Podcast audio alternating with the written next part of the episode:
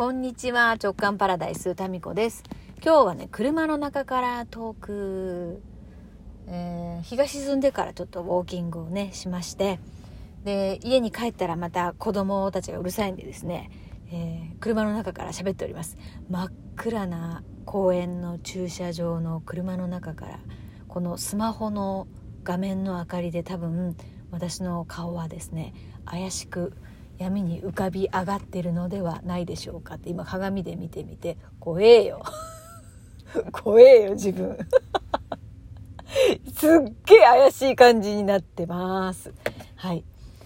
えー、きっとですねぎょっとするんじゃないでしょうか。この,、ね、この様子を見た方は、えー、まあねそんな感じでそんな感じで今日は喋っております。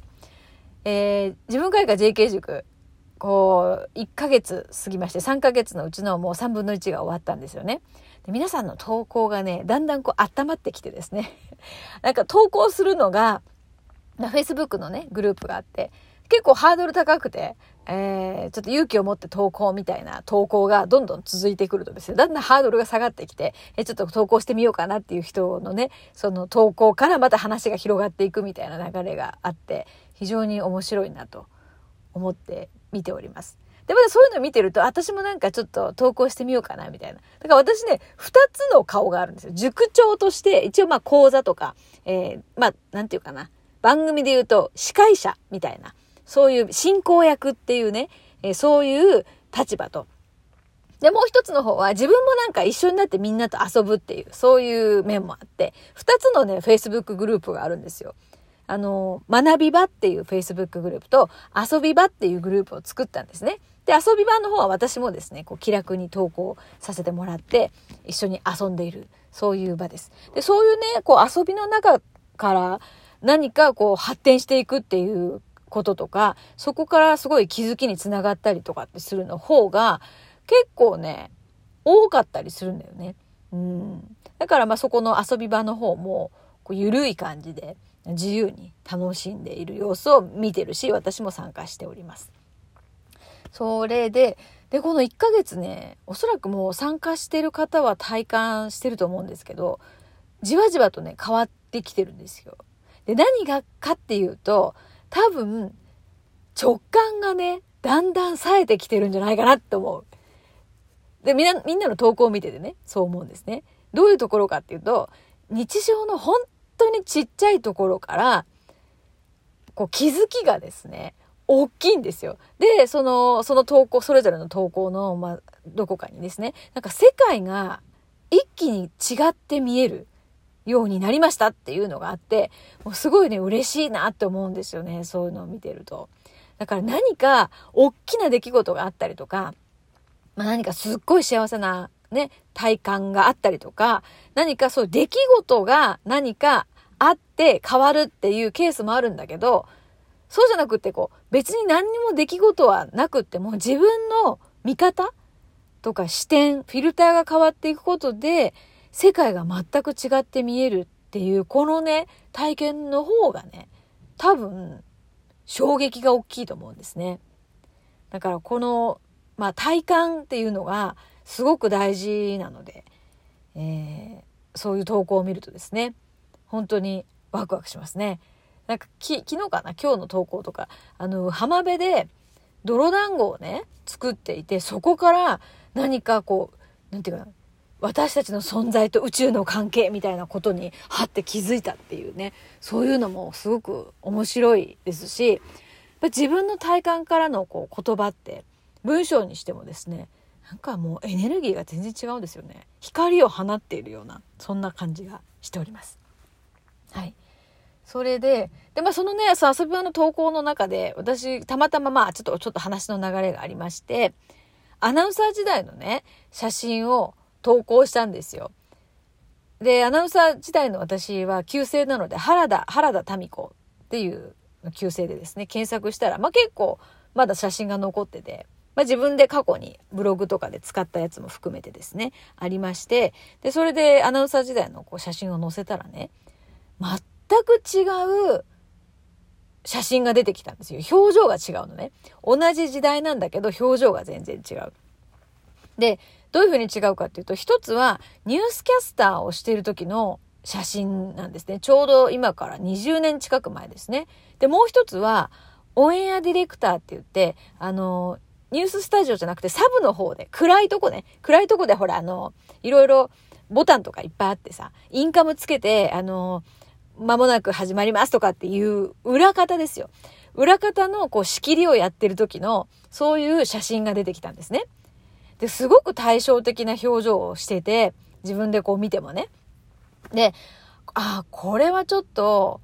みんなにもシェアしたいなと思って出したんですよ。で、それはね、そのニュースやってる時の私って、もうガッチガチで、もう瞳孔開いちゃってるわけよ、もう。もうね、苦手だったから。で、なんで苦手かっていうと、きっちりともう人が書いた原稿、まあ時に自分が書いた原稿もあるんだけど、間違えないようにきっちりお伝えする、そのニュースね。これがね、まあ、時にやっぱわけわかんないニュースとかもあるから、正直言ってね。それをきちんと伝えるっていうのが、間違えずに読む。これがね、もう本当に苦手だったんですよ。超緊張して、もうね、もうガッチガチ。息もしてないんじゃないかって。瞳孔を開いて息もしてないし、心臓止まってんじゃないかなっていうね。多分 AI の方がよっぽど上手ですよ。な、そういう感じの写真ですよ。なんかよく間違えてたね、そういえばね。うん。緊張するから間違えるし、間違えるから怒られるし、で、怒られるからますます緊張するしっていう、その負のスパイラルですよ。そうでした、そうでした。どんな間違いかっていうとね、あのね、えー、生放送でね、なんか飲酒運転の、飲酒運転した男性が逮捕されたっていう原稿で、あのね、えー、昨夜何時頃、どこどこどこどこで、えー、酒を飲んで運転した男が逮捕されましたっていう、こういう原稿があったんですけど、私がですね、もう、瞳孔開いちゃってますから、も文字読めませんからね。私はね、車を飲んで酒を運転した男が昨夜逮捕されましたって読んで、最後まで間違いに気づかなかったんですね。もう終わった後あれですよ、もう、血相変えて上司が確かスタジオにね、えー、怒鳴り込んできたっていう、まあそういうシーンが何回もあったから、まあ、この件で怒られたかどうかはちょっと覚えてないですけどもう、しょっちゅう、しょっちゅうでしたね。まあそんな感じの間違いを、やらかし、やらかしニュースキャスターでしたからそれで、まあそれで、まあもうもう苦手だったんですよ。で、一方ね、あの、ニュースサブの方で、インカムつけてですよ。こう、なんかね、このね、スタジオの方はさ、スポットライトが当たってるわけですよ。カーンと。もうカーンと当たってるの。でも、ニュースサブの方は暗いんですよ。暗くて、手元だけにポンとこう、柔らかい明かりが当たっててね。で、いろんな機材の、こう、ランプがいっぱいついてる。なんか夜の飛行場みたいな感じなんですよ。で、コックピットみたいな感じね。えー、いっぱいいろんなボタンがあって、で、そのボタンを押したら、もう、なんか、こう何、曲が始まるとか、こっちのボタンを押したら、バーンってこうスーパーが出てくるとかですね。そういう全部の、その、操作の、なんていうかな、権限を持ってるんですよ。だから、この番組の全ての責任は自分にあるみたいな。そういう立場なわけね。まあそんな言うほどそんな大きなあの責任もないのかもしれないけど、なんかそういう感じなんですよ。で、なんかそこがね、むちゃくちゃ私は好きだったんですよ。なんかこのボタン、このニュースのスタートはこの私の人差し指にかかってるよね、みたいな、なんか その操縦しているっていう、その感覚が大好きだったのと、あとこう、ほら、みんなね、緊張してたりするんだけど、ちょっと場をね、本番前に和ませたりとか、ちょっと一言カメラマンとか、ちょっと誰かに一言こう声をかけると、その一言で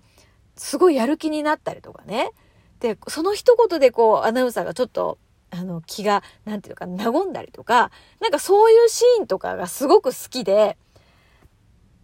なんか人の力がね、たった一言とか、たったそのちょっとしたことで、本来の力がぐっとこう引き出される時の様子が大好きだったんですよ。で、本番だからみんな集中して、もう一丸となってですね、なんか一番いいパフォーマンスをやるっていう、そのね、3分とか、まあ、夕方のニュースは30分ぐらいだったかな。で、それが、すごい好きで、なんか人がこう真剣に自分のその能力を発揮していく様子がですね、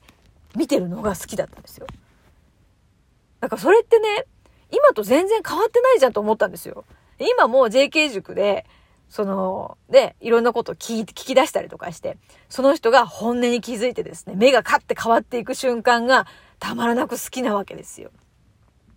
だからね、アナウンサーっていう仕事で見ると、なんか、向いてんのか向いてないのか、よくわからない。向いてるとこもあるし、向いてないところもある。で職業で見ると、見えてこないものも、その、その職業の中でやってた、こう、向き不向きで自分が我慢してたとことか、ここはすごい、なんか情熱を持ってできてたっていうところを細かく見ていくことで、自分の中の本当に何がしたいのかっていうのが見えてくるんですよね。で、それで言うと私ほら、声優もチャレンジしてたんですよ。大学生の頃ね。で、なかなか結構いい線いってたんですよ。スカウトされたりとかして。まあ、ちょっと有名なね、あの、声優事務所にいたんですね。スカウトされたチームとして。だけど、やっぱり何か最終的になんか違うなって思ったのは、あれやっぱセリフですよね。で、その役になりきるとは言っても、自分が言いたいようには言えないじゃないですか。なんかそこがね、違ったんですよ。だから声優になったら、なりたいなって思った一つの要因として、ラジオの DJ ができるからだったんですよ。声優入り口でラジラジオ DJ。好きに喋れるじゃないで、結局今これやってるじゃないですか。ラジオトーク。だから、いや、今本当にね、好きなことができてるわけですよ。ラジオトークもそうだし、あの、JK 塾の塾長っていうのもそうですし、だから、ね、自分の声をやっぱりどこまでも聞いていくのって大事だなと思った所存でございます。はい。